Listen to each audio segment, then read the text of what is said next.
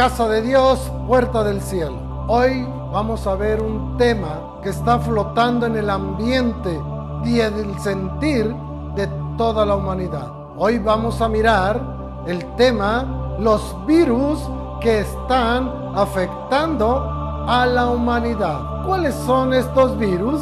Veámoslo. Primera de Pedro, capítulo 2, verso 1. Por tanto, desechando toda malicia y todo engaño e hipocresías, envidias y toda difamación. Cinco cosas. Mire, aquí las menciona y las va enumerando una por una. Número uno, la malicia. Número dos, el engaño. Número tres, la hipocresía. Número cuatro, la envidia. Y número cinco, la difamación. Veamos punto número uno, la malicia. ¿Qué es la malicia? La malicia es un problema o un mal hábito de la mente, es una inclinación hacia lo malo, es una interpretación siniestra y maliciosa. Y es una inclinación a pensar De hecho, hay mucha gente que siempre está pensando mal y hasta tiene su, su, base para, para pensar mal porque dice, piensa mal y acertarás. Pero, ¿cómo opera la malicia? Hechos capítulo 8, verso 18. Cuando Simón vio que el Espíritu se daba por la imposición de las manos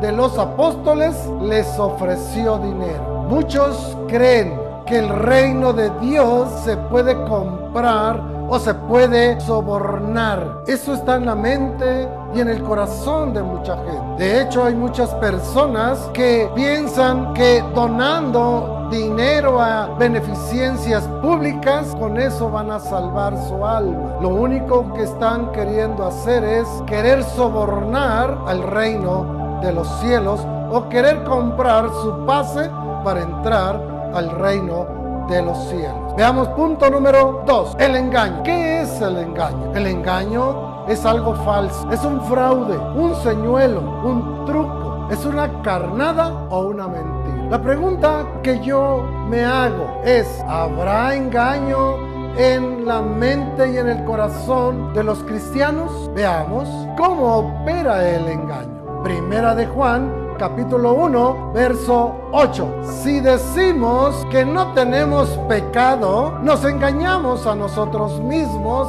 y la verdad no está en nosotros. Si decimos que no hemos pecado, le hacemos a Él mentiroso y su palabra no está en nosotros. Mire cómo opera el engaño. Muchos, cuando Dios dice arrepiéntete, nosotros nos preguntamos, ¿y de qué me voy a arrepentir si yo no he pecado? Yo no tengo pecado, yo no he matado, no soy un sicario, no vendo drogas. ¿De qué me voy a arrepentir? Yo no he pecado, yo soy una buena persona. Pero dice aquí que si decimos que no tenemos pecado, nos engañamos a nosotros mismos y la verdad no está en nosotros. Y cuando decimos que no tenemos pecado, entonces hacemos mentiroso a Dios. Hay una cita que dice que todos nosotros hemos pecado. Así es que no podemos decir que no tenemos pecado. Veamos el punto número 3, la hipocresía. ¿Qué es la hipocresía? La hipocresía es actuar bajo una fe fingida. Es tener una doble moral y es vivir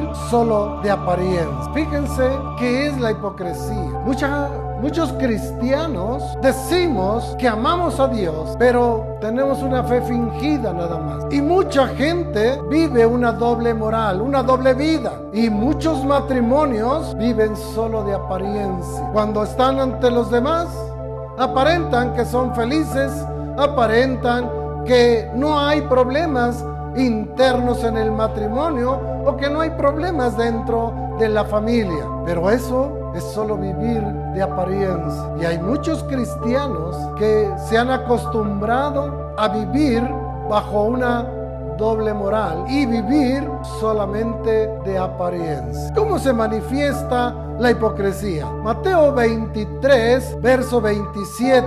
Ay de vosotros, escribas y fariseos, hipócritas, porque sois semejantes a sepulcros blanqueados, que por fuera lucen hermosos, pero por dentro están llenos de huesos de muerto y de toda inmundicia. Mire qué tremendo. Mucha gente por fuera, mire, parecieran ser muy buenas personas y hasta van a la iglesia y hasta comulgan y hasta leen la Biblia, pero viven una vida de doble moral, una vida de apariencia, porque están limpios, se ven limpios por dentro, más bien limpios por fuera, pero sucios por dentro. Mire otra cita, Mateo 15, verso 7 y 8. Jesús dice, hipócritas, bien profetizó Isaías de vosotros cuando dijo, este pueblo con los labios me honra, pero su corazón está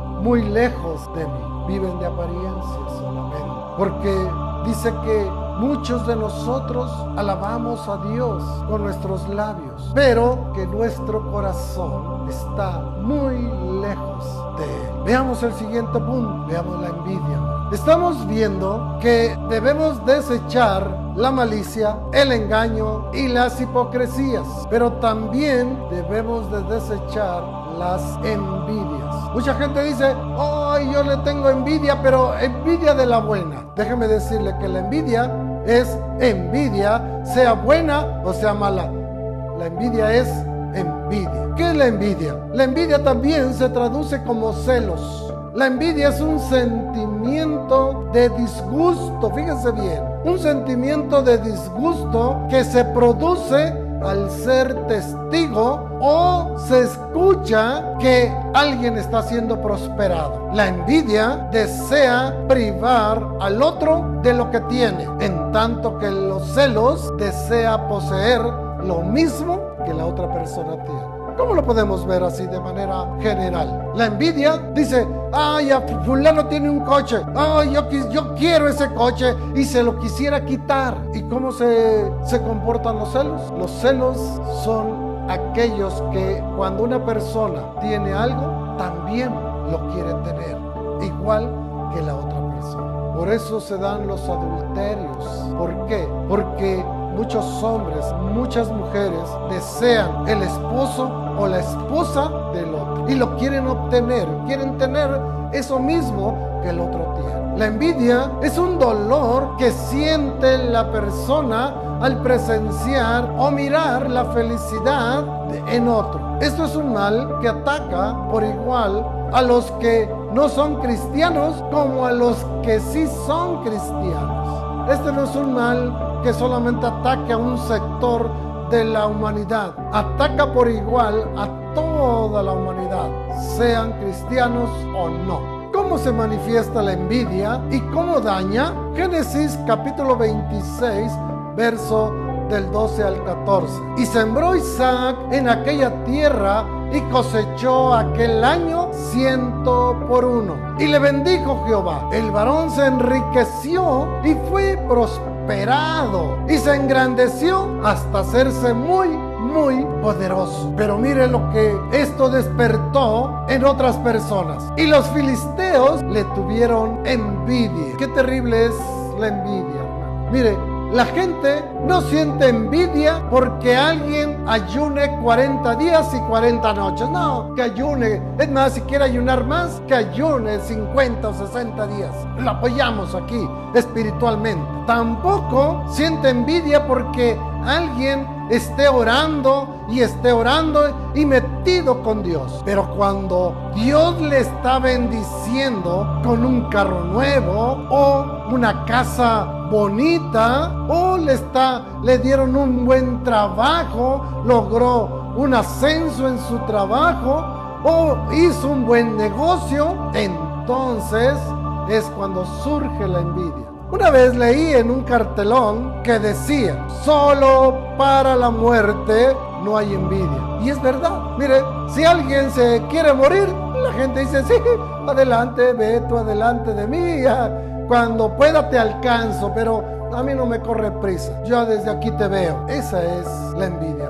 Solamente para la muerte no hay en mí. Todo el mundo quiere ser de los últimos. Veamos el punto número 5. Los primeros cuatro virus que vimos tienen que ver con acciones, pero esta última tiene que ver con palabras. Tito capítulo 3, verso 2, que a nadie difamen, que no estén levantando falso testimonio, sino buscando siempre la paz, sean amables mostrando toda mansedumbre para con todos los hombres muy clara la palabra. Que nadie difame a nadie. Que nadie esté levantando falsos testimonios. ¿Qué produce o qué efectos tiene la difamación. Mire, la difamación es hablar mal de alguien. Eso es maldad, es maligno y es perverso. Porque déjeme decirle una cosa, denigra más al que difama que al que es difamado. ¿Por qué? Porque alguien puede difamar, desmentir, mentir y decir algo que no es verdad. Pero cuando se descubre la verdad, el que queda mal, en ridículo, es el difamador. Por eso es que a veces destruye más al que difama que al que es difamado.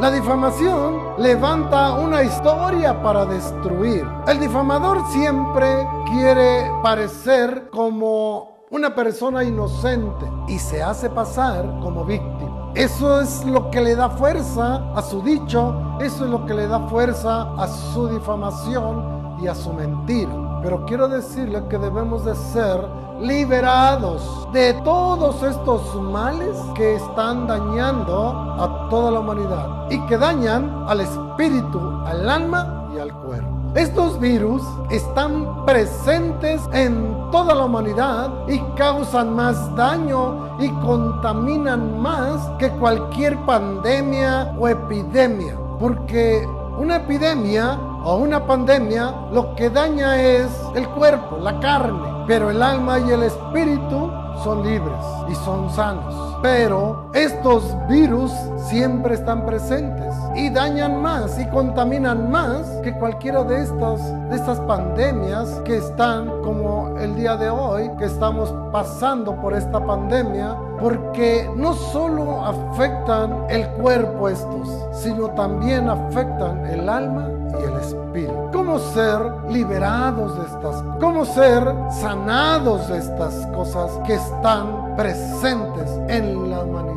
Santiago 1, 21 dice, por lo cual, desechando toda inmundicia y todo resto de malicia, recibid con humildad la palabra implantada, que es poderosa para salvar vuestras almas. Aquí tenemos la fórmula, aquí tenemos la vacuna, aquí tenemos cómo ser librados y sanados de estas cosas que nos están afectando. Número uno, hay que desechar toda inmundicia de nuestra mente y de nuestro corazón, porque del corazón sale todo lo malo que contamina nuestro cuerpo y contamina nuestra alma también. Y número dos, hay que recibir con humildad la palabra de Dios. Porque la palabra de Dios nos lava y nos limpia de toda maldad.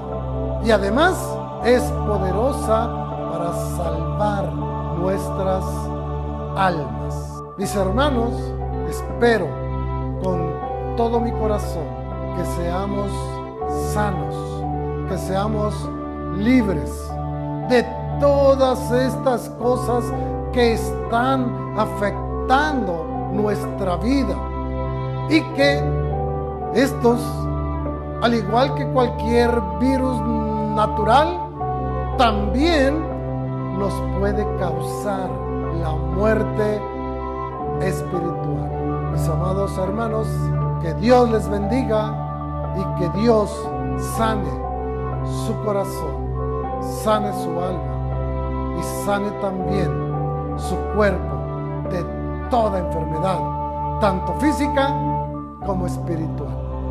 Amén. No olvides suscribirte en nuestro canal. También te recomiendo que veas nuestros videos anteriores. Dios te bendiga y nos vemos en la próxima.